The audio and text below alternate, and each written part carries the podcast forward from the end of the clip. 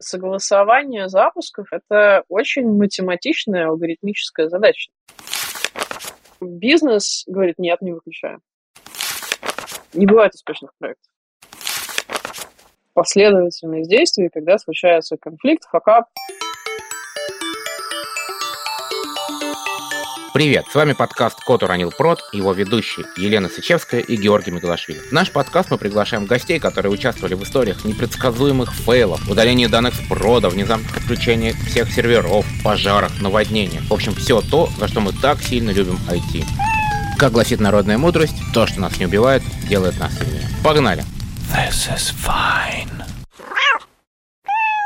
И сегодня наш разговор будет с Юлей Белозеровой. Я Юлю знаю лично, потому что мы работали в одной из наших... У обоих это наш бывший работодатель. Также Юля выступала на конференциях TeamLead.conf, где я тоже имею непосредственное участие. Она проектный менеджер с большим стажем в этой области. Поэтому разговор у нас сегодня пойдет не совсем про факапы в части разработки каких-то систем, а скорее в процессах, связанных с этими системами, так или иначе. Юля, привет! Привет! Очень радостно познакомиться. Расскажи, пожалуйста, ты несколько раз упоминала, что у тебя такой осмысленный подход случился в поиске работы, попробовать мое, не мое, и вот так итеративно действовать. Как часто ты вообще советуешь такое другим людям? Насколько это прям применимый для всех совет? Как ты так с места в карьер-то, в вопросы? Э, класс.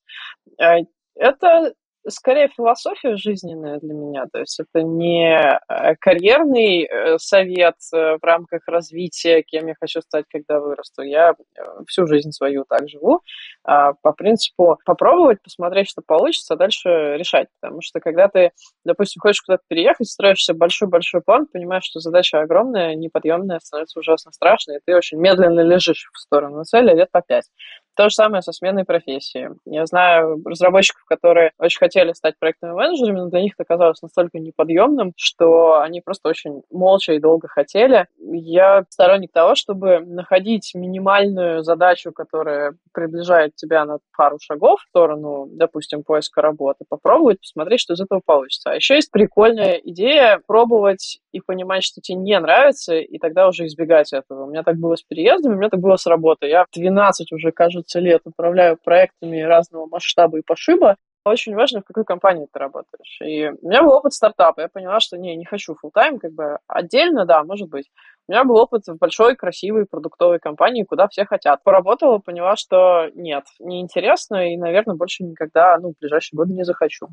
А, еще был аутсорсинг где-то по пути, тоже большой и страшный. И я поняла, что аутсорсинг — это классный опыт, он нужен всем, так же, как и стартап, но ненадолго и очень рада, что он закончился. В итоге эти опыты дали картинку, что я хочу работать в небольшой продуктовой компании, которая все еще с движухой и быстро меняет э, происходящее, но при этом у меня уже есть некоторые процессы. Я нашла сейчас такую работу, и мне там, правда, прекрасно. Я считаю, что это лучший работодатель в моей карьере so far до этого момента. Посмотрим, что будет через полгода. Может, я скажу, что все фигня. Сразу захотелось позвать тебя к нам снова через полгода и спросить об этом. Я всегда за. Расскажи, а кем ты вообще мечтала стать, когда вырастешь? Помнишь? Какой классный вопрос. Я из семьи врачей, и не обсуждала даже, что я э, стану не врачом, и меня с детства по капле в час э, склоняли в сторону медицины. Я ходила в биологическую школу, химбио, при физмат-лицее, что было очень странно. И у меня не стояло выбора, как бы родители поощряют, э, вводят с собой на работу, белые халаты у меня появились лет с 13, наверное, чтобы ходить к маме на работу. И так далее, и так далее. Я поступила, получилась, поработала медсестрой и поняла, что это не мое. Вот прям между пар после смены вышла покурить и больше не вернулась никогда. Это был третий курс. И тогда у меня встал вопрос, а кем же я хочу стать, когда вырасту? И я вспомнила, что мне всегда были интересны компы. Ну, какие-то железки, непонятное что-то, знаний было мало, но какие-то были. И была идея зайти в IT, посмотреть, что получится, найти себя. Зашла, работала в поддержке, посмотрела на разработчиков, неинтересно. Смотрела на тестировщиков, неинтересно.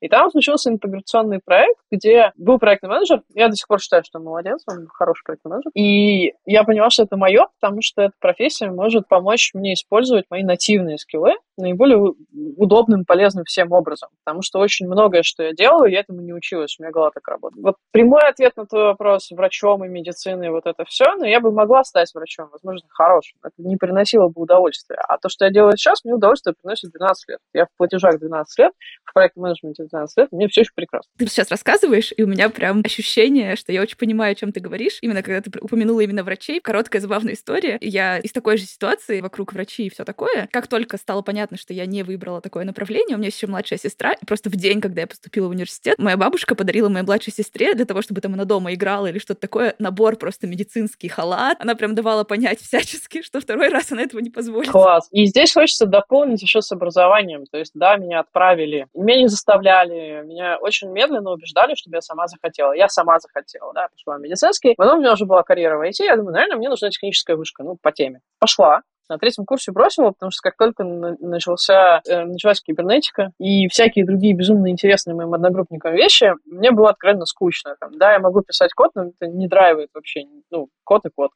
А всем остальным было безумно весело. И я поняла, что это не мое, ушла. И здесь нужна большая смелость бросать вот это самое начатое, а не ну как же всего два года осталось закончить, потому что ну зачем есть кактус, когда ты будешь гораздо счастливее за поворот. И в итоге, забегая на несколько лет вперед, я получила образование, у меня есть диплом по проектному управлению и управлению крупными IT-организациями в одном из топовых университетов по этой области в Великобритании. И я когда училась, местами прям в голосину рыдала, потому что, боже мой, неужели это учат, как же класс. Поэтому бросайте начатое, обязательно бросайте, начинайте все, что хочется. Вот эта смелость, свобода расправлять крылья, она приносит гораздо больше удовольствия. А удовольствие в жизни это очень важно. У нас, кажется, есть интро. Вот эта фраза, она должна быть просто первой до всего. Очень круто, очень круто.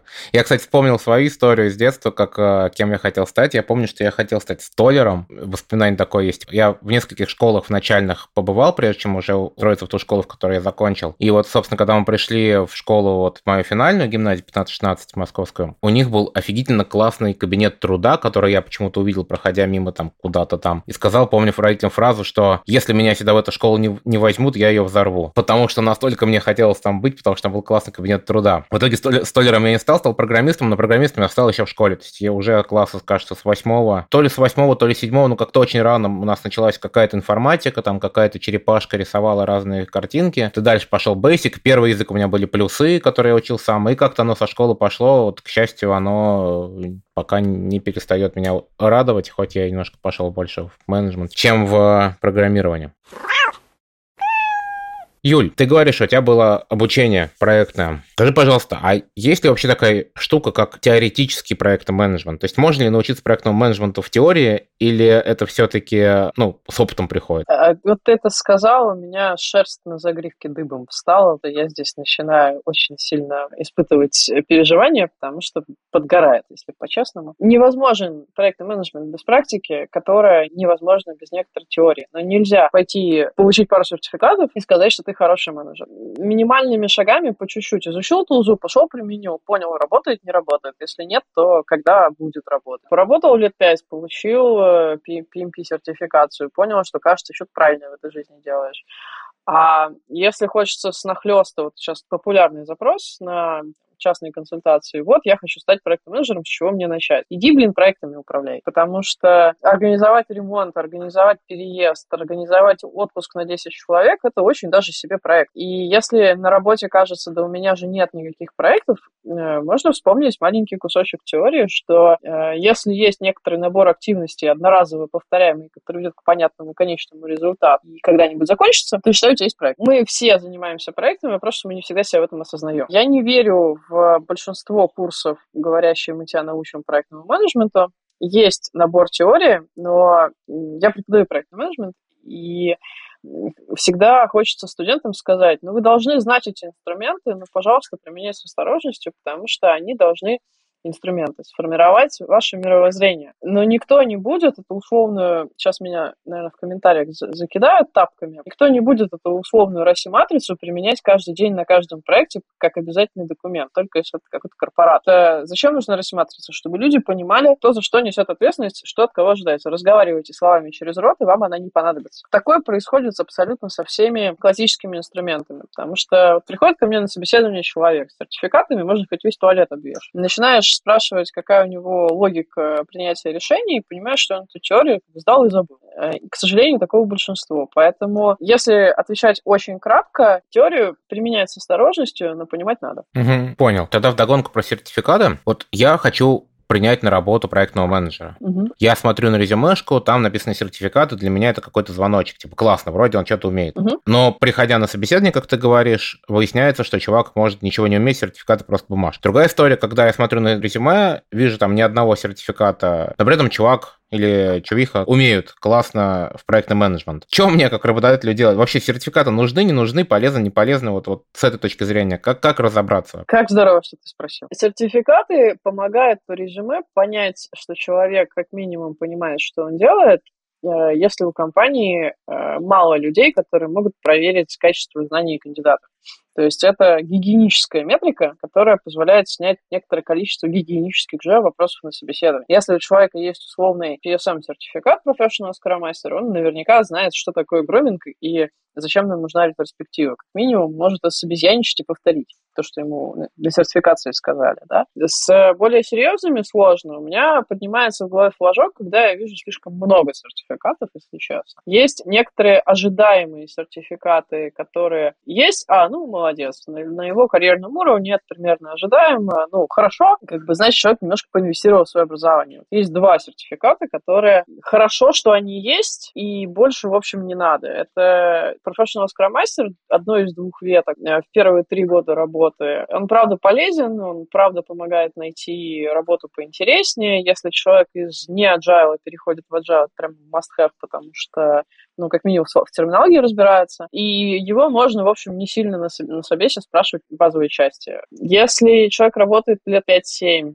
то у него, скорее всего, будет PMP, либо он как минимум задумывался получать PMP, и это хорошая штука, хороший индикатор, но есть риск. Если человек имеет PMP, у него большая вероятность свалиться в очень развесистые таблички с кучей колонок, в которые никто не смотрит. Вот нужно смотреть, как он перформит не управление проектами, а артефакты по проекту, потому что если он это делает в скучном PMP-like формате, то его нужно переучивать. Если у него есть ITIL-сертификация, э, это больше про операционную деятельность. Ну, и значит, он, скорее всего, занимался операционкой, ставить его на сложные программы с майлстоунами и конечным результатом, возможно, не имеет смысла. Как работодателю, если у вас нет людей, которые способны проассессать, проверить качество знаний кандидата, посмотрите на пару сертификатов. Если а, у вас есть такие люди, ну, они сами разберутся. У них, скорее всего, похожая парадигма на то, что я сейчас описала. Если хочется нанять прям мега-сеньорного чувака, там надо смотреть не на сертификации, а на то, что он делал. Бывают прям классные люди, не из IT, которые умеют делать очень сложные деливери, но им не хватает вот айтишных знаний, например. Это лечится там двумя курсами.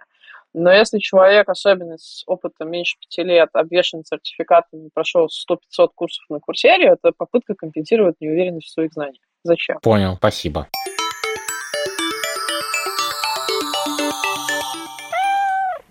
Юль, когда мы с тобой договаривались в интервью об этом подкасте, ты рассказал, что у тебя есть две замечательные истории, которые так или иначе связаны с проектом менеджментом и факапами, которые с ним, собственно говоря, происходят. Расскажешь, пожалуйста, что, что там было?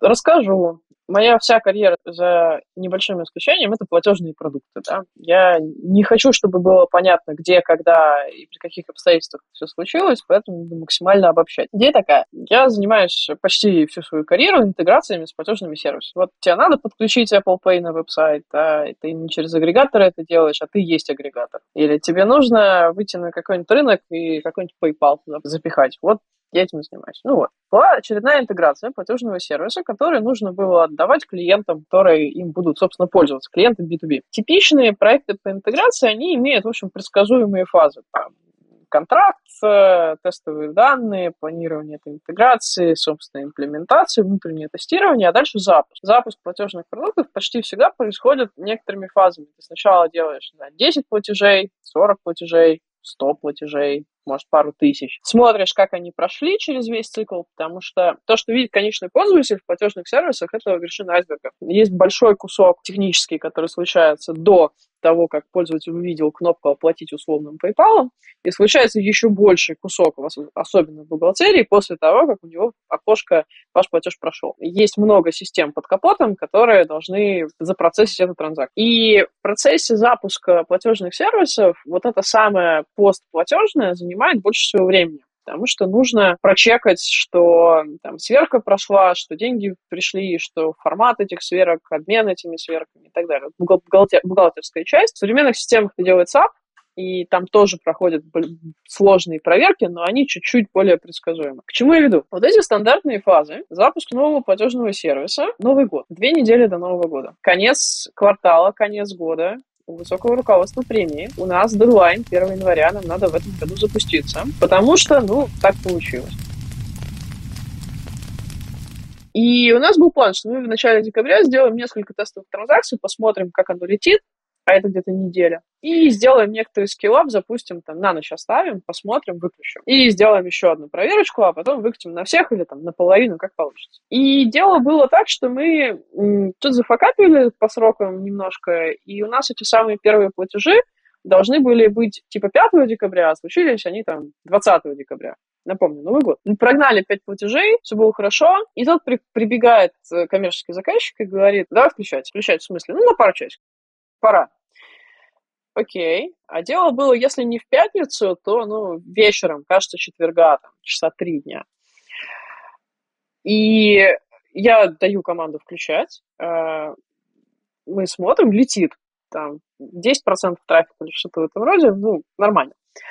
Летит и летит. И у меня была идея, ну, мы сейчас еще посмотрим и вырубим часиков 4, за выходные посмотрим, как прошли платежи в бухгалтерии. А при запуске платежных сервисов обычно есть чек-листы запуска, что мы посмотрели там на UI все нормально, дизайнеры подтвердили, копирайт хороший, во всех местах uh, terms and conditions прописаны, uh, политика возвратов, саппорт дал свое окей, потому что платежи — это очень высокий, высокая цена ошибки, там обычно все серьезно проверяется. Не как в банках, но похоже.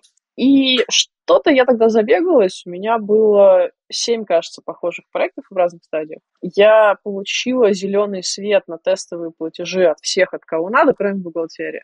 Я получила от них опруф на там, 10 платежей, но не на 2 часа э, полного трафика. В момент, когда я собиралась выключать, ну, говорить ребятам, что все, кнопочку нажали, выключили, пошли на выходные. В этот момент бизнес говорит, нет, не выключаем. В смысле? Ну, хорошо же все идет, никаких ошибок по логам, все хорошо, по там, всем инструментам, админкам, все классно. Оставляем на выходные, ну классно же. А у них уже там пати начиналась новогодняя. Квартальные метрики, конец года, обещания внешним заказчикам. Ну, надо же показать, что все классно. Мы с ними поругались какое-то время, но я тогда была не, ну, чуть менее опытна, чем сейчас. И я сказала окей, потому что, ну, заказчик же. И мы оставили на несколько дней, там, сутки, двое, я не помню, может, выходные. Я возвращаюсь с утра, и меня около моего рабочего места ждет человек из бухгалтерии, и по ее взгляду издалека я поняла, что что-то не в порядке. Оказалось, что они не успели выкатить на продакшн эти, эти самые сверки, и вот все платежи, которые насыпались за все это время, они, э, они не... Ну, короче, мы бы не смогли э, эти деньги за эти платежи, э, там, комиссию заплатить банку, э, мы бы клиентам эти деньги выплатили, но вот наши отношения с, собственно, провайдером платежного метода финансовый, постплатежа, там, сколько кто кому должен, в каких количествах, вот это было не сделано. А это нужно было делать, потому что конец года, конец месяца. И надо было это закрывать. Ну, и, она, э, и этот человек сделал очень э, логичное действие в этом. Она была злая, как я не знаю. Она говорит, разбирайтесь сами, у вас есть три дня на то, чтобы это закрыть. Она говорит, вот тебе, значит, транзакция, вот тебе другой формат, в котором он не должен быть, преврати одно в другое, а теперь найди вот эти транзакции без э, правильных идентификаторов в другой табличке. Да, это не база, это прям Excel выгружены из э, финансовой системы. Вот. Я сижу, смотрю на эти три, три да, Excel, и я начинаю плакать просто. Что делать? Про то, что эмоции берут верх действительно в таких ситуациях. Это тоже вообще крайне важный момент. У тебя была ли какая-то команда, которая помогала тебе вот прямо сейчас исправлять? Или это была там непосредственно только твоей задачей, чтобы вот у тебя там три дня лично у тебя и что-то сделать? Ребята, они могли, конечно, SQL все это сделать, потом выгрузить в правильный формат, да, но это был конец года, и им было немножко не того, у них были другие запуски в этот момент. Вот. Я, конечно, побегала, особо безрезультатно. Вот. Ты вообще знаешь хоть один кейс успешного релиза в конце года?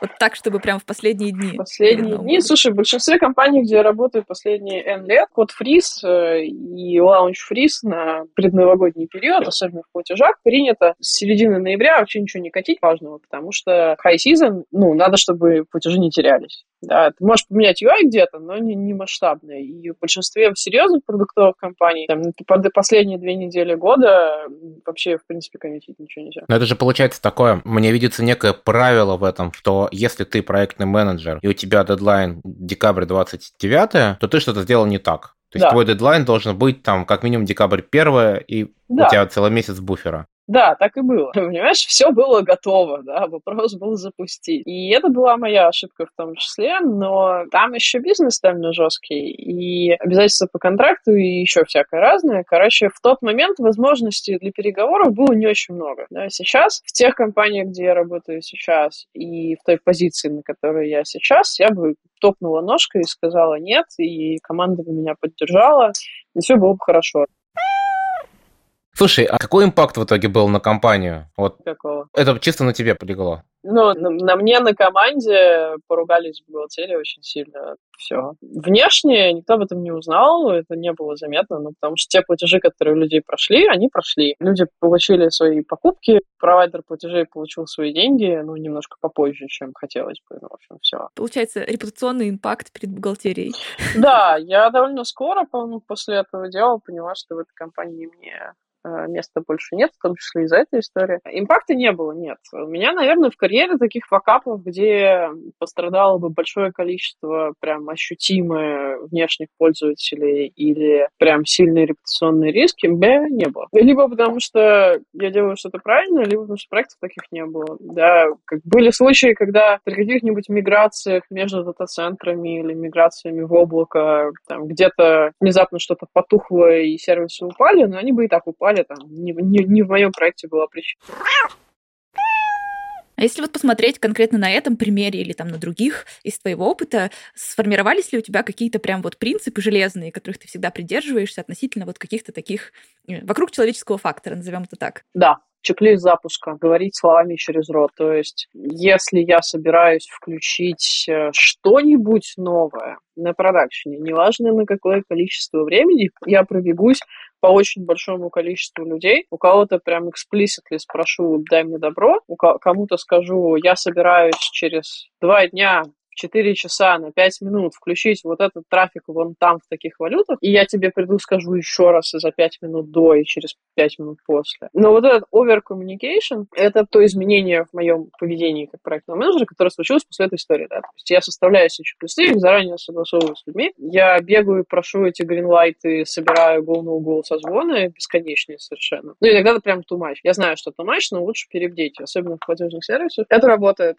И если получается сделать сделать работающую процедуру, работающий процесс для компании, который не сильно добавит а, коммуникационного оверхеда, найти тот способ проинформировать людей так, чтобы это было полезно и удобно, то тогда косяков с запусками просто не будет. Плюс вот вся эта история про планирование запуска техническое, там, фазы, увеличение трафика, пошагово, лояльные пользователи и так далее, это очень важно. Я, когда планирую запуски, ну, уделяю этому очень большое внимание, потому что косяки бывают бывают, они обязательно будут. Любые проекты, как бы хорошо ты ими не управлял, они все равно завалятся в каком-то месте. У тебя либо качество поедет, либо сроки поедут, либо бюджет поедут, либо люди выгорят к фигам. Не бывает успешных проектов. Слушай, а вот в этой оверкоммуникации как убедиться, что тебя действительно услышали? Смотри, бывает история, когда, там, условно, взять тоже бухгалтерия пришла, сказала, мы это запускаем. Они такие, да-да-да-да-да, типа, окей. Вот у меня была история, когда я, например, положил всю инфраструктуру Apple Store. Просто наглухо все айфоны в мире при установке определенного приложения что? ложились. Почему? Потому что мы пришли, спросили у одного отдела, говорю, можем эту фичу выкатить? Они такие, да, можете. Вы протестировали? Они говорят, да, протестировали. А, а оказалось, что не протестировали. И оказалось, что нельзя. Вот как коммуникация, особенно когда происходит оверкоммуникация, и человеческий мозг может в какой-то момент отключиться и просто начать фильтровать, как понять, что тебя услышали и что действительно ок или не ок? А помнишь очень старую рекламу? Я думаю, мы с тобой достаточно стары, чтобы помнить эту рекламу. Сколько вешать в грамм? Да. Вот это оно. Хочешь, чтобы тебе человек сам проговорил ртом? В том числе, я приношу очень детальный план. Я не говорю, что мы включим фичу X, я говорю, что мы, у меня с платежами проще всего, сорян за такие примеры, uh-huh. мы включим э, там 1% от общего трафика на полчаса оттуда-оттуда, вот ссылка на дашборд, на который мы будем смотреть, вот валюта, в которой мы это будем делать, вот примерный тип пользователей, там random sample, не random sample, и таким образом у людей в голове появляется картина, а что на самом деле будет включено. Если это изменение пользовательского сценария, какого-то, то я об этом тоже скажу, что если у нас сейчас пользователь видит три страницы и две кнопки, вот в этот момент он будет видеть четыре страницы, и вот, вот диаграмма раз, вот как было, и вот диаграмма два, как стало. И, как, таким образом ты формируешь у человека в голове более глубокое понимание, что именно ты включаешь. Плюс есть стейкхолдеры, у которых реально нужно прям эксплиситно спрашивать «дай добро», и тогда начинают это делать сильно заранее, потому что за ними бегать иногда надо. А есть люди, которых нужно просто проинформировать. Бывает такое, что человек правильной команды, которая должна дать опруф, неправильный, и нужно найти другого, другого, который имеет больше внимания к деталям. Потому что человеческая э, ментальность тоже влияет. Некоторые такие, да, я знаю, Вася нормально сделает. Я ему сразу скажу, да, даже смотреть не буду. Так найди самого занудистого, который реально полезет проверить. Ну, это хороший совет, да, классно. Ну, точно так же, если у тебя не, не работает коммуникация с какой-то командой конкретной, э, и там есть больше, чем один человек, который может ответить на твой вопрос, найди того, с кем у тебя кликнет. Как тебе кажется, чему вообще самому главному тебя эта история научила? Ну, что ты унесла из этой истории с собой дальше? Э, я унесла с собой дальше, что коммуницировать словами через рот заранее, сколько вешать в граммах, это прям безумно важно. Это с тех пор стала моей сильной стороной, и я этот пример довольно часто на собеседованиях рассказываю, когда я собеседуюсь куда-то, да, мне рассказывают, скажите про ваш факап, или да, вот, вот это оно. Потому что здесь очень, в чистом виде и мой факап, и, э, и, и в компании там с процессами не очень гладко было, да, а, ну, как там один э, известный человек говорил, умер и умер. Не знаю, не могу не спросить. Вот согласование такая нудятина. Ну как это может вообще приятно быть кому-нибудь? Какой у тебя провокационный вопрос, Гоша? Я часто разговариваю с коллегами вне зависимости от их должности, и периодически возникает такой момент, а сколько у тебя митингов было сегодня. Вот. В моей э, жизни, если у меня было меньше восьми э, митингов в день, это легкий день. Если у меня 10 и больше, что-то что не так. Есть дни, когда 4 митинга, и это прям вообще кайфец, можно же что-то поделать еще. Но здесь стоит понимать, что для э, инженера митинги, согласования, сбегать, познакомиться и так далее, это не всегда в зоне комфорта. Это что-то поверх работы, и он часто не считает это работой. Тимлит тоже, на самом деле. Инжиниринг-менеджер, ну, там попроще. Для меня это работа. Это абсолютно такая же часть моей работы, как провести презентацию, как написать какой-то документ или поговорить с каким-нибудь генеральным директором. То же самое, никакой разницы. Кто-то должен же это делать. Я получаю удовольствие, когда я понимаю, что люди вокруг понимают мой проект одинаково. Происходящее с проектом или не происходящее с проектом, что еще более важно, в головах у окружающих откладывается одинаковым образом. Это е Вот это для меня хороший результат. Если люди приходят на мои ивенты и они вовлекаются, и они верят, что это полезная вещь, я, я про себя думаю, е, класс, я приношу пользу. А потом начинаешь с людьми разговаривать, и они такие, ну, блин, для меня это все нудятина, а прикольно, что есть кто-то, кому это нравится и еще является частью профессии, а, прикольно, научи меня тоже. И я еще здесь больше удовольствия начинаю получать. Поэтому, не знаю, никакой нудятины. Тем более согласование, согласование запусков, например, это очень математичная алгоритмическая задача на самом. Но тут, видимо, мы зациклились к началу сегодняшнего разговора про нативные скиллы, mm-hmm. основы, которые помогают к этому относиться с интересом, с искренним. Может быть. Но при этом, если я с друзьями в отпуск еду, я обычно говорю, вы придумаете, решите, скажите, сколько мне нужно заплатить и в каком месте быть. Я не хочу еще вот это вот решать и проектно менеджить. Если все идет плохо, я включаюсь, но мне хватает ответственности принятия решений и планирования на работе, чтобы еще этим дома заниматься. Хотя я могу, люблю и умею, но, наверное, я старею, потому что в последнее время, если кто-то может за меня что-то придумать, а я просто посижу на диване, я прям радуюсь. А ты контрол-фрик или нет? Уже нет. Угу. Как думаешь, связано с тем, что ты пошла в проектный менеджмент? Я пошла в проектный менеджмент в том числе, потому что я была контрол-фриком, и я стала успешным проектным менеджментом в том числе, потому что я была контрол-фриком. Но моя психика этого больше не требует, поэтому я больше не контрол-фрик. Расслабься, получай удовольствие, плыви по течению, переворачивайся на брюхо, когда там камни вокруг. Круто.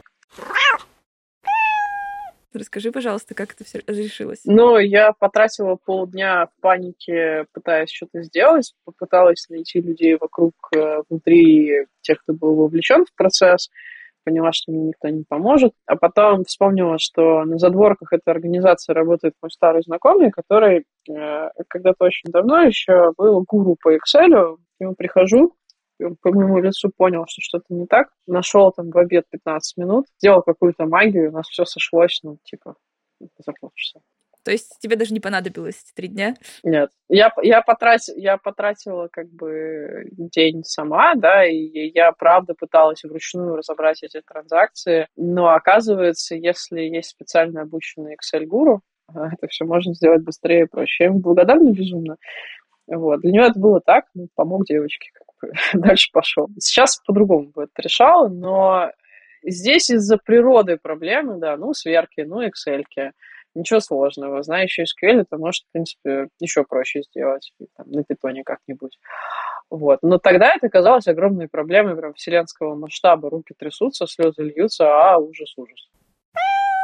Если тебе интересно то, что мы тут задумали, нам будет очень приятно узнать об этом. Поставь нам оценку в той подкаст-платформе, где ты нас слушаешь, и подписывайся, чтобы не пропускать новые выпуски. Об ошибках и фейлах начинают все больше открыто говорить. И это происходит здесь. Мы будем рады пообщаться. Подключайся к чату Котопрот в Телеграме и подписывайся на канал, чтобы быть в курсе новостей. А еще мы будем рады вашим историям. Расскажите нам о своем самом примечательном профессиональном фейле, сообщив его в форме, ссылку на которую мы оставили в описании. Мы бережно исследуем все ваши истории и, возможно, обсудим их в будущих выпусках.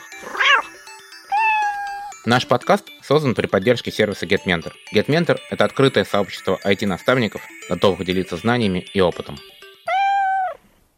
Был в моей карьере проект по интеграции э, платежных и логистических заодно сервисов. У меня таких было несколько. Ну вот специализация интеграции. И в логистической интеграции разницы с платежной интеграцией не очень много, кроме того, что вырастает третье измерение в виде физических товаров, которые надо проверять. А в какой-то момент э, приходилось интегрировать э, некоторого посылочного поставщика. А, не помню, зачем и куда, если честно, но вот был некоторый посылочный поставщик. И э, вся команда какое-то время развлекалась созданием пустых коробок, и они туда клали кто ручки, кто бумажки, кто еще что-то, маленькие коробки, да, печатали эти э, штрих-коды и посылочные, отправляли посылку руками через точку принятия посылок, смотрели на статусы, отправляли ее сами себе в итоге, да, забирали ее, потом смотрели на статусы еще раз, смотрели на то, как оно трекается, как оно отражается в системе и так далее. Это часть продакшн запуска, да, то есть в случае платежей ты просто включаешь трафик, а в случае посылок, ну, надо немножко побегать ногами и поклеить эти несчастные штрих-коды. Э, на двадцатую коробку становится уже очень грустно, если честно. В тот момент мы запускали, вроде бы все работало. Как мы тестировали прямой сценарий, потом мы тестировали кривые сценарии, но не все, потому что в логистических опишках статусов обычно ну, так, под сотню, кодов ошибки тоже не сильно, они не сильно человека, человекоподобные, в смысле человекопонимаемые. А в системе, в которой ты это интегрируешь, обычно статусов сильно меньше. И тебе нужно смапить вот одну бороду на другую бороду. Некоторые статусы, э, ну, забыли. Или посчитали, что не надо. Или посчитали, что а, да, такого никогда не будет, оно не входит в наши, ну, короче, мы об этом не договаривались, идите в баню. Надо понимать, что интеграционных сервисов было несколько, да, и вот система, в которой они втыкались на вход, она имела свой, нек, свою некоторую логику обработки этих запросов, которую она отдавала наружу, ну, как стандартный, в общем, агрегационные сервисы. Мы в итоге включили после тестирования живыми коробками этот сервис на живых пользователей и поняли, что что-то что не то. Потому что у нас за месяц не было ни одного успешного заказа. Небольшой трафик был, тем не менее, одного успешного заказа. Вот. Оказалось потом, если я это правильно помню, тоже давно история была, а, оказалось, что часть статусов забыли, часть статусов смапили не туда, и в итоге люди не видели, где на самом деле была их посылка, и в случае, если с ней надо было что-то сделать, допустим, сценарий, приезжает курьер, пытается отдать посылку, адрес не тот, он, конечно же, не может э, отдать посылку, а статус то, что адрес не тот, не мапится на, да, там, допустим, возврат. Статус э, нету человека дома или неправильный адрес мапится на статус возврата. И вот что ты с этим будешь делать? Люди не могут понять, где их посылки, потому что система, которой они пользуются, этого не показывает. Она показывает что-то другое. Они с этим ничего не могут сделать. У саппорта доступа к оригинальным статусам нет.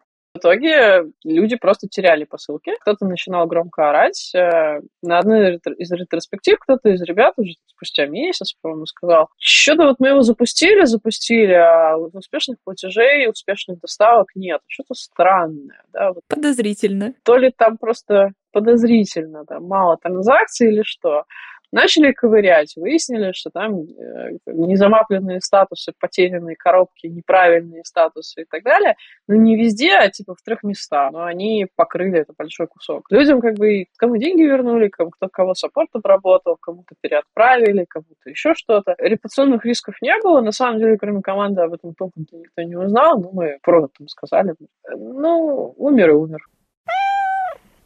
Слушай, я правильно понимаю, что вы узнали об этом спустя месяц, и то случайно? Да. Но могли ли быть какие-нибудь системы мониторинга, которые помогли бы понять раньше? Как бы да, но нет. Проблема в том, что это были посылки через всю Россию. И то, что они не доставлены месяц, в общем, было предсказуемо. А, ну типа Почта России медленная, ну и, и как бы и бог с ней. Ага. Да. Те, кстати, кто интегрировался когда-нибудь с э, Почтой России по доставке, по их API, возможно, у них до сих пор нерв, нервно дергается глаз. Ну, в общем, мы в итоге посылки вернули, их там было на самом деле меньше сотни, то есть это не какой-то массовый сервис, просто для конкретных локейшенов, конкретной комбинации параметров продавца и покупателя нужен был именно вот этот сервис. Да? Ну, довольно узконаправленный, чтобы закрыть конкретную нишу. Мы не ожидали там большого трафика, поэтому панику никто раньше не поднял. Слушай, а может быть в рамках этого кейса или какого-то другого похожего вопрос по устранению последствий на сервисах и на продуктах, связанных не только с цифровыми вещами, но и с физическими. То есть вот когда у тебя в цифровом мире происходит роллаут, случается какой-то факап, ты быстренько делаешь роллбэк, как-то восстанавливаешь данные, и все хорошо. Здесь у тебя физические посылки идут куда-то непонятно куда, попадают еще и неизвестно где. Вот на стыке цифрового и физического мира, как сглаживать последствия от факапа в таком случае?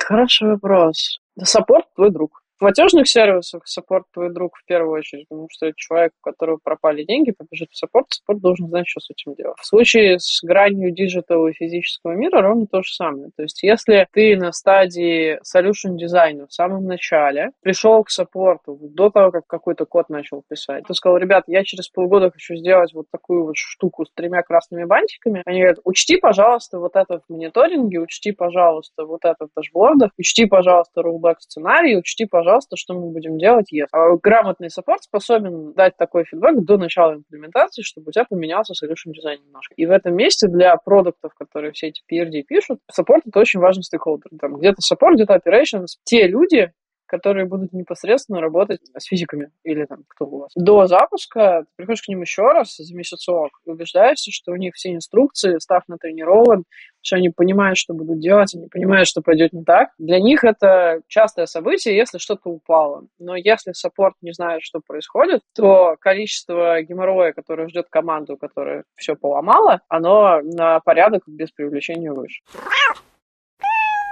Как вы в результате искали эти посылки? Были ли кейсы, что статусы понятны, вроде бы там разобрались, но непонятно, где эта посылка по факту находится и что с ней делать? Нет, ну, слушай, это была внешняя система. Мы пришли к поставщику, чей API мы неправильно замапили, пожаловались на эту ситуацию, они поржали, вот, и просто руками там кто-то пробежался, нашел, руками эти статусы поменял, по сути, в итоге дошли, куда им надо было дойти. Ура! У всех служб доставки, у них тоже есть вот эта история. Их кто-то интегрирует в себя из-за того, что у них опиха развесистая на 3 миллиона сценариев, а сервису, в который они заходят, обычно нужно 5% из всего этого барахла, то они к этим ситуациям привыкли очень давно. Но, с другой стороны, для компании, для которых физические товары и физические процессы – это основной бизнес, а IT – это enabler, для них IT – это так, ну, что-то написали, какие-то интроверты сидят за компами целый день, да, они не воспринимают всерьез, и поэтому они не инвестируют достаточно денег в IT-инфраструктуру.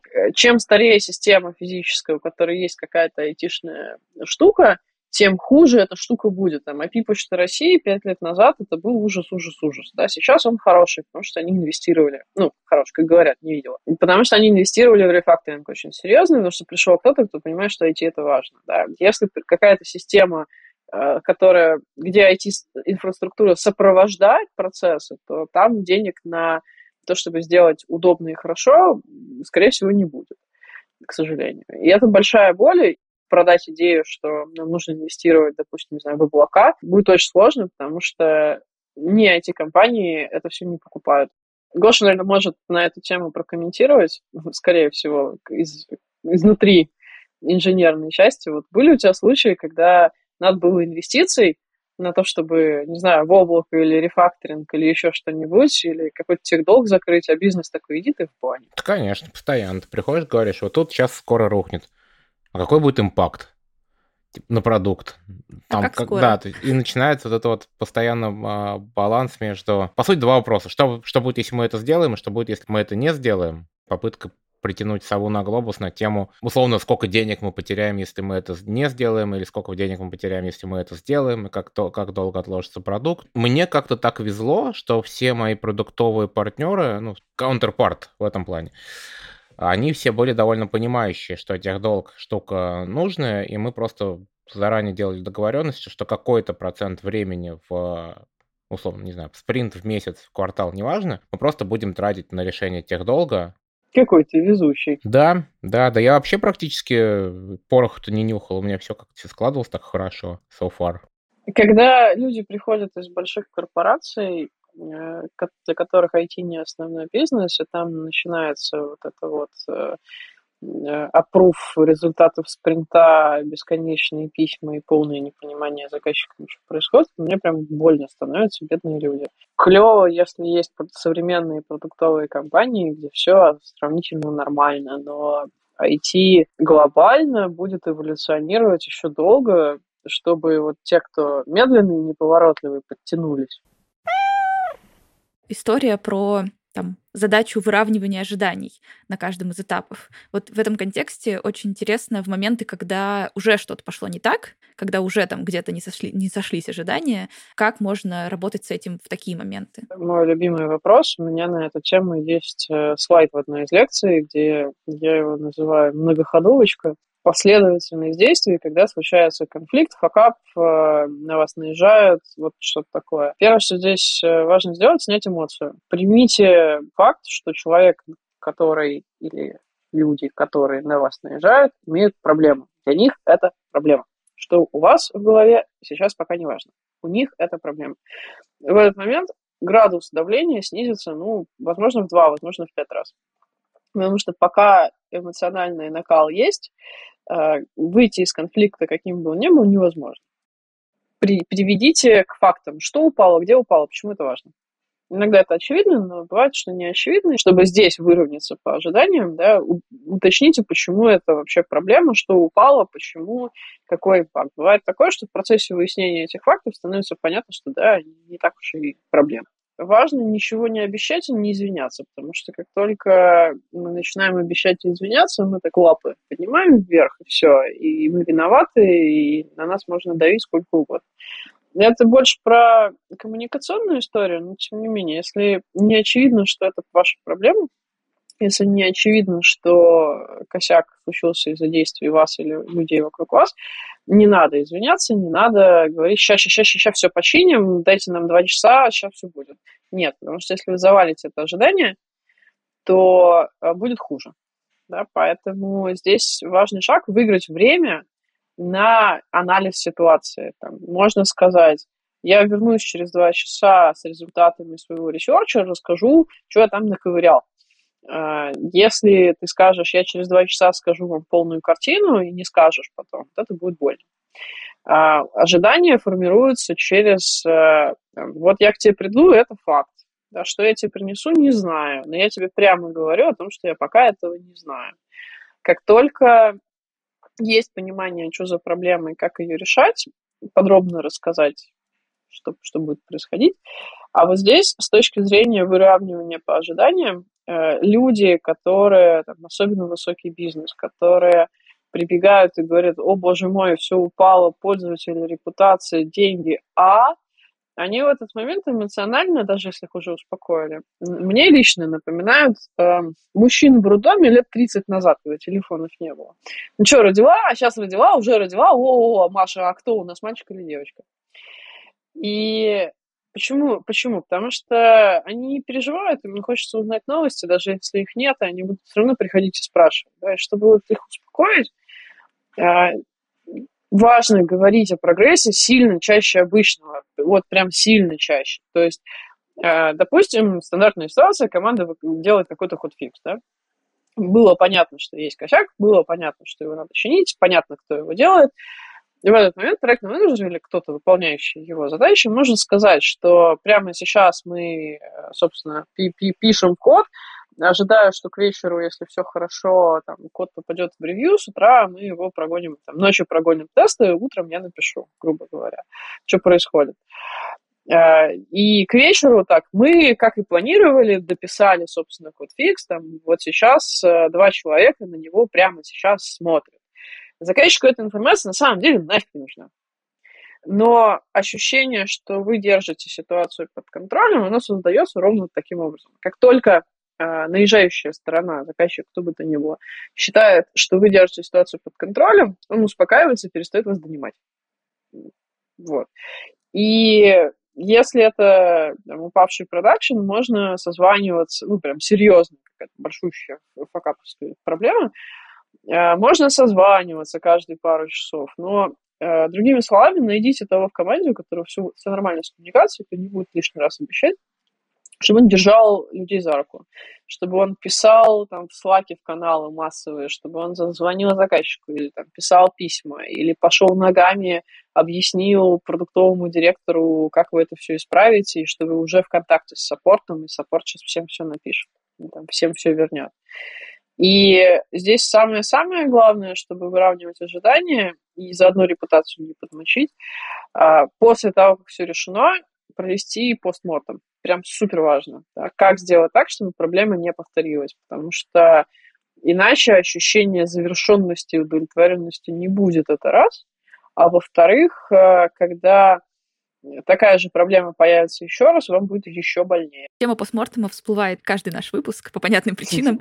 Э, как тебе кажется, там, с твоей стороны какая-то важная характеристика такого процесса? Чем обязательно должен этот процесс обладать, э, чтобы быть эффективным. Да, процесс какого-то анализа произошедшего. А, честность. Это культурная история, это культура компании, это культура команды.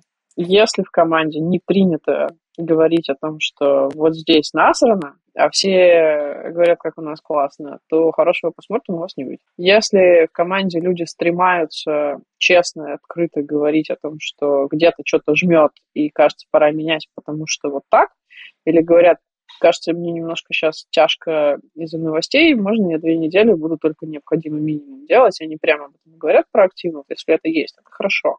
Тогда и постмортем и ретро получится есть еще токсичная культура такие, тыкания пальцем и наказаний, особенно публичных, то в следующий раз команда на постмортом соберется и скажет, ну, это, ну, починили, ну да, больше не появится, вот табличка, да, и все. Упражнение ради упражнения. Если даже все проговорили и есть некоторый список действий, мы натыкаемся на те же проблемы, в которые часто ретро проваливается, а именно поговорили, разошлись. Экшены после постмортема должны попадать в бэклог точно так же, как любые другие задачи. Бэклог компании, бэклог команды, а если это программный уровень, там, программный менеджер идет к нужным людям, прям вот на месте сетапит эти все встречи и разбирает. Потому что иначе это будет поговорили, разошлись. Если вы напишете документ, его один раз прочитают, забудут через полчаса.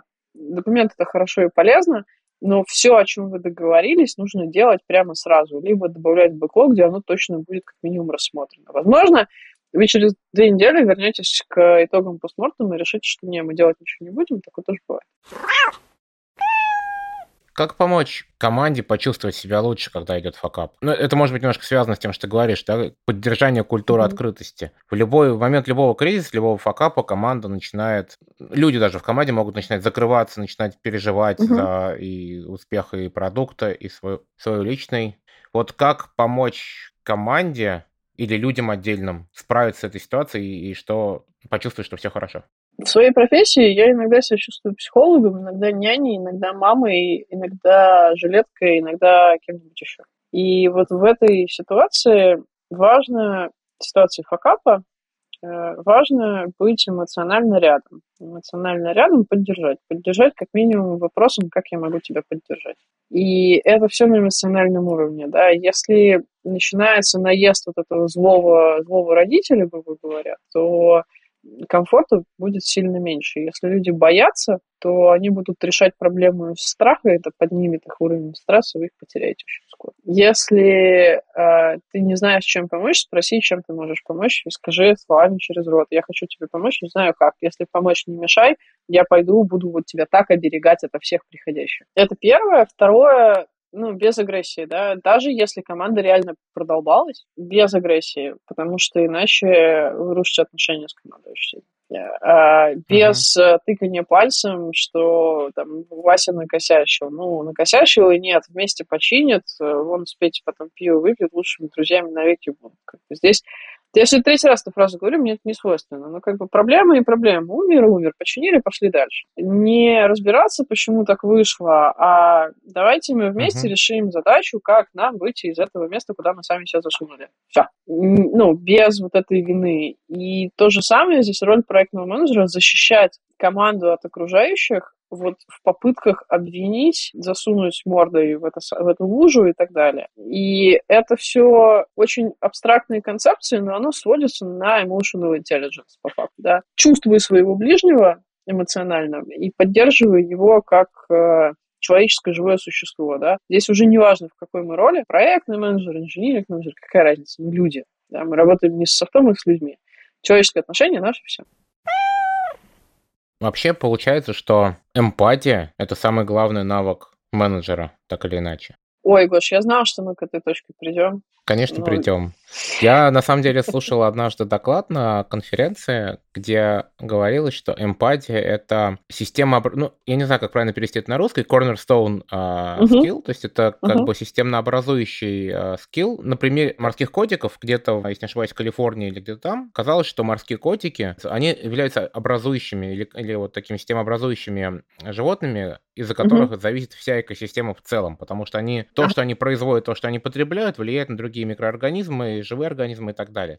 Как пчелы. К примеру, как пчелы, как волки, если я не ошибаюсь, тоже. Собственно, эмпатия приводилась ровно такой же аналогии. То есть, если у тебя есть эмпатия, мы можем говорить дальше про какие-то софт-скиллы. Если у тебя эмпатии да. нет, скорее да. всего, твои да. софт-скиллы да. э, будут нафиг никому не нужны. Вопрос мой, ну, немножко про эмпатию, да, что ты про это думаешь, а затем, может быть, а какие помимо эмпатии, то есть, какие еще софт-скиллы у человека должны быть в роли проектного менеджера или, в принципе, менеджера, чтобы быть более-менее успешным в этой роли?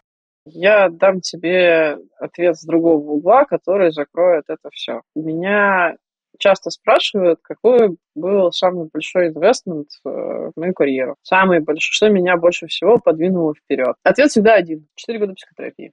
Потому что как только мы себя узнаем лучше, мы начинаем видеть в других людях больше, и мы можем адаптироваться к их поведению. Допустим, если на меня орет условный продуктовый менеджер, да, я могу это воспринимать лично и прижимать уши и проваливаться в какие-то свои застарелые реакции, например. Но если я понимаю, что когда на меня орут, я проваливаюсь в некоторый непрожитый опыт, и это никак не связано с тем, что на меня орут прямо сейчас, я отреагирую совершенно по-другому. Если у меня есть страх перед э, там, людьми выше выше, по должности, выше по авторитету, чтобы сказать им нет, или, в принципе, боязнь сказать нет миру, то пока я это не проработаю, на мне будут ездить. И понимание себя здесь работает лучше всего и про карьерную прогрессию, и про софт-скиллы тоже, потому что вот люди, у которых софт-скиллами не очень, они внутри чаще всего зажаты. Да? Почему они зажаты? Ну, что они там себя э, зажимают из-за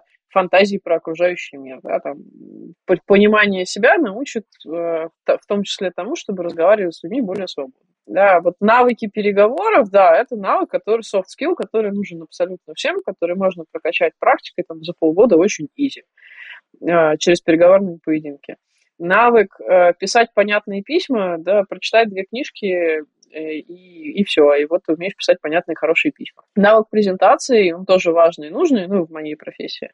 А, прочитай четыре книжки, посмотри 100-500 чужих презентаций, плюнь и пойми, как надо. Навык паблик спикинга, ну, как бы да, вроде бы его можно прокачать, но, честно, уверенность в себе и понимание, что ты твердо стоишь на ногах, прокачает его гораздо сильнее. Эмпатия здесь ну, мы, опять же, работаем с людьми, а не с софтом. Навык понимать, что, кажется, человек, с которым я говорю сейчас, немножко не в настроении, приуныл, и способность словами через рот задать ему этот вопрос приведут ваши отношения на совершенно другой уровень а эмпатия и как минимум понимание, что с окружающими происходит, без способности располагать свои переживания и говорить о них, это очень-очень сложно.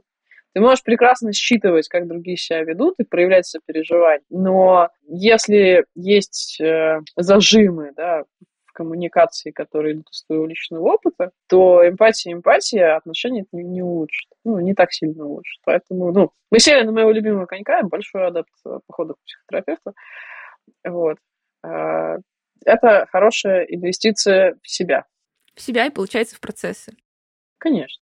Коротко возвращаясь к теме честности, которая вот так важна, э, когда мы говорим о разборах результатов и вообще в целом. Что делать, как тебе кажется, если создается ощущение, что в команде доверие теряется? Своим примером. Раз. Показывать публично свою слабость в некоторых местах, это может мотивировать других людей начать говорить честно. Или показывать свои эмоции и говорить о них. Да? Не, не, истерики устраивать, а говорить о том, что мне вот здесь неприятно, мне вот это не понравилось, мне вот здесь страшно опять же, с вами через рот, может мотивировать других людей делать то же самое, потому что они понимают, что не так уж вокруг и страшно, и оказывается, кто-то способен это делать своим примером. А во-вторых, э, э, показывать, что за это не бьют, потому что, ну, encourage, какое русское слово, вдохновлять людей на э, то, чтобы они это делали через объяснение, что для тебя это важно. У меня есть знакомый, недавно был разговор с ним, коллега бывший, и я знаю, что ему сейчас очень хреново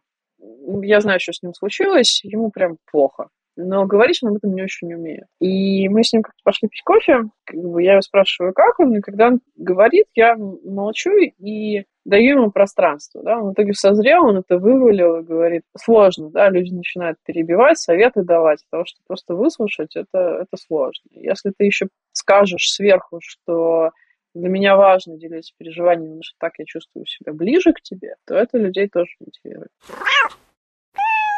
Как не свалиться в психотерапию при этом. Должна же быть грань. Я сейчас это говорю в контексте people manager, да, то, что мне близко. Все, что ты говоришь, классно и здорово и со мной резонирует, но как не свалиться в личное, и как не стать жилеткой для плакания, то есть вот как все-таки сохранять рабочие отношения, но при этом помогать людям раскрываться лучше. У тебя есть какое-то на эту тему видение? У меня на тему есть много моих переживаний, которые я жую уже как какое-то время. Держи свои границы. Это простой ответ. Это был ответ на менеджерском. Ответ э, живой. Поддержать и побыть жилеткой один раз это не больно. Если ты понимаешь, что на тебя начинают ездить, но важно предложить опцию, что с этим сделать. Да? Есть манипулятивные варианты, когда просто прерываешь контакты и выходишь, но это не очень экологично. Не знаю, какой у тебя ресурс на такие штуки, но я могу не знаю, 10 минут, 15, полчаса без особых проблем. Главное, что не 10 раз за день. Мне, мне от этого не, не жмет и не больно. Есть люди, которых это эмоционально выматывает. Но у них другие лимиты. Я свои лимиты знаю, я, если я понимаю, что меня начинают немножко это на уши приседать, я осторожно с темы съезжаю и говорю, что, ну, там, друг, а ты ходишь на терапию? Если нет, смотри, как это классно. Там, если да, работает, не работает. А, либо можно отразиться через свои переживания где-то, просто как бы, отобрать микрофон. Но это тоже gratitude.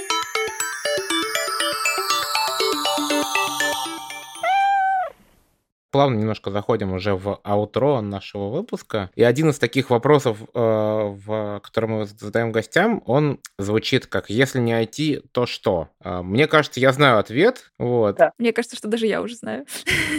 Давай тогда, может, сразу к этому ответу придем. Я так понимаю, что все-таки психотерапия — это что-то, что бы ты делала, если бы не IT. Э, как ты к этому пришла? Во-первых, прав ли я? Во-вторых, как ты к этому пришла, если я прав? Если... И вообще вот Мгм. Да, терапия. Я учусь на терапевта.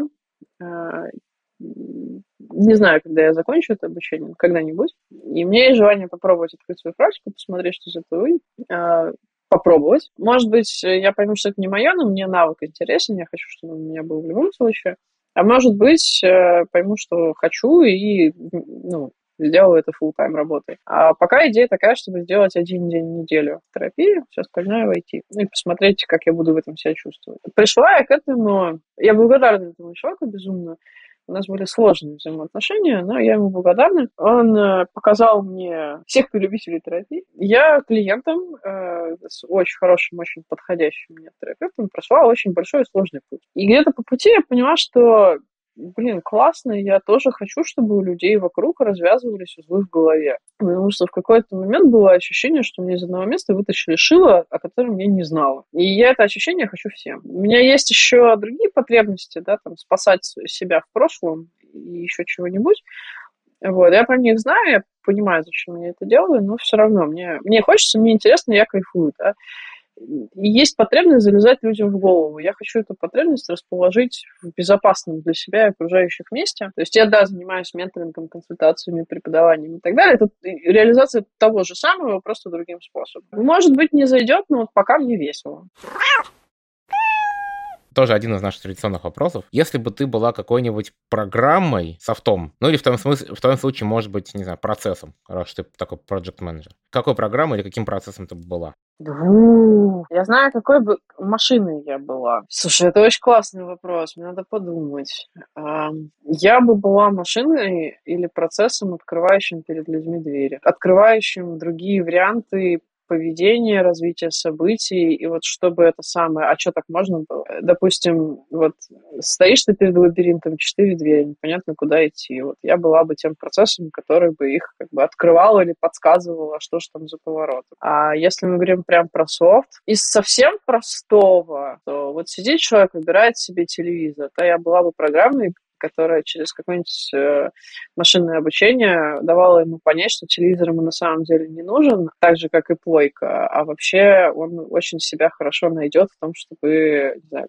купит кроссовки или набор юного столера. Такие штуки. То есть открыть варианты, о которых человек не думал, каким-то способом базируясь, не знаю, на ну, машинном обучении, скорее всего. Мне кажется, это потрясающий финал нашего терапевтического разговора. Юля, спасибо тебе огромное. Спасибо большое, Юля. Спасибо, ребят, классно, что позвали. У вас прикольный концепт. Мы с Гошей сначала говорили, ну, как это, проектный менеджмент, как факапы, немножко не то. А получается, что в проектном менеджменте тоже есть своего рода факапы. Просто они не всегда видны в системах.